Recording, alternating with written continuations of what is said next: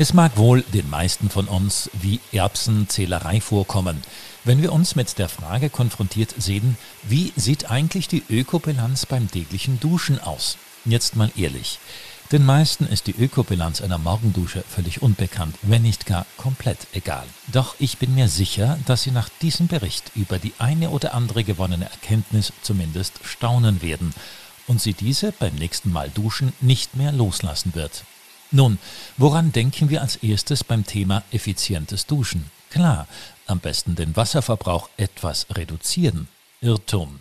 Das alleine ist noch lange nicht der richtige Ansatz, wie uns Theo Oberhofer, stellvertretender Vorsitzender der Berufsgemeinschaft Heizungs-, Lüftungs- und Sanitärtechniker im Landesverband der Handwerker erklärt. Ja, ich glaube persönlich ist Trinkwasser zu sparen schon ein guter Ansatz. Man spart ja nicht nur Trinkwasser, sondern auch die Abwasseraufbereitung, was aber auch äh, auf die Kosten schlagt, ist natürlicherweise die Energie, die man zahlen muss, um das Warmwasser zu erwärmen. Und das macht für die Kosten eigentlich den größten Teil für den Verbraucher aus. Das kann entweder Strom sein bei Elektroboiler und Elektrosystemen oder es kann bei einer zentralen Anlage, Gas, Wärmepumpe, Biomasseanlagen oder ähnliche Systeme, ältere Systeme noch Heizöl verwendet werden. Und je nach System der Energiequelle setzt sich die Kosten fürs Warmwasser verschieden zusammen. Eine Untersuchung in deutschen Haushalten ergab, und die hat mich aufhorchen lassen, dass die durchschnittliche Duschdauer bei circa vier bis fünf Minuten liegt. Soweit okay. Aber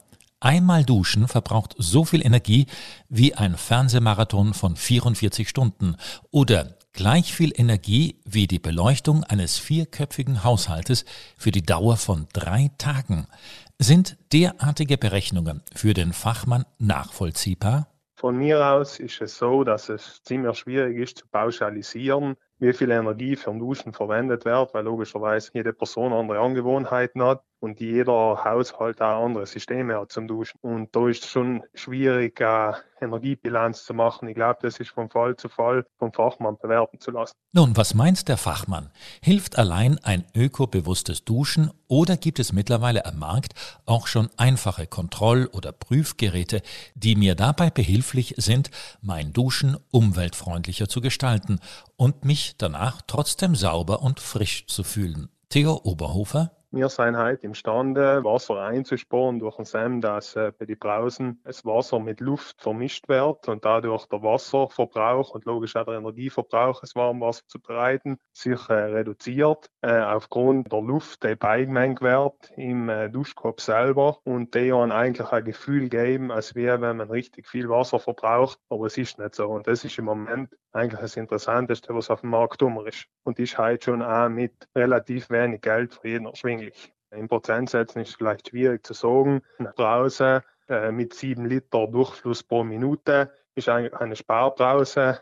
Danach gibt es zum Beispiel vor allem bei den Deckenbrausen, die heute viel verwendet werden in den neuen Bauten, äh, die haben relativ einen hohen Verbrauch. Wenn man da schaut, dass man zum Beispiel eine Brause, die was normalerweise 20 Liter die Minute verbraucht, da gibt es Systeme, die mit der guten Luftbeimengung fast mit 10 Liter pro Minute auskommen. Deswegen man kann da schon sehr stark reduzieren. Die Zahlen sind zwar einleuchtend und nüchtern gleichermaßen, aber werden wir deshalb unser Duschverhalten tatsächlich verändern? Die vorhin erwähnten Studien untersuchten auch diesen Umstand und tatsächlich, jene Menschen, die sich diese Zahlen wirklich zu Herzen nahmen, haben bewusster und effizienter geduscht und somit ihre Ökobilanz um 22 Prozent verbessert. Wem die Sache also am Herzen liegt, der kann also bereits morgen schon seine persönliche Ökobilanz unter der eigenen Dusche verbessern.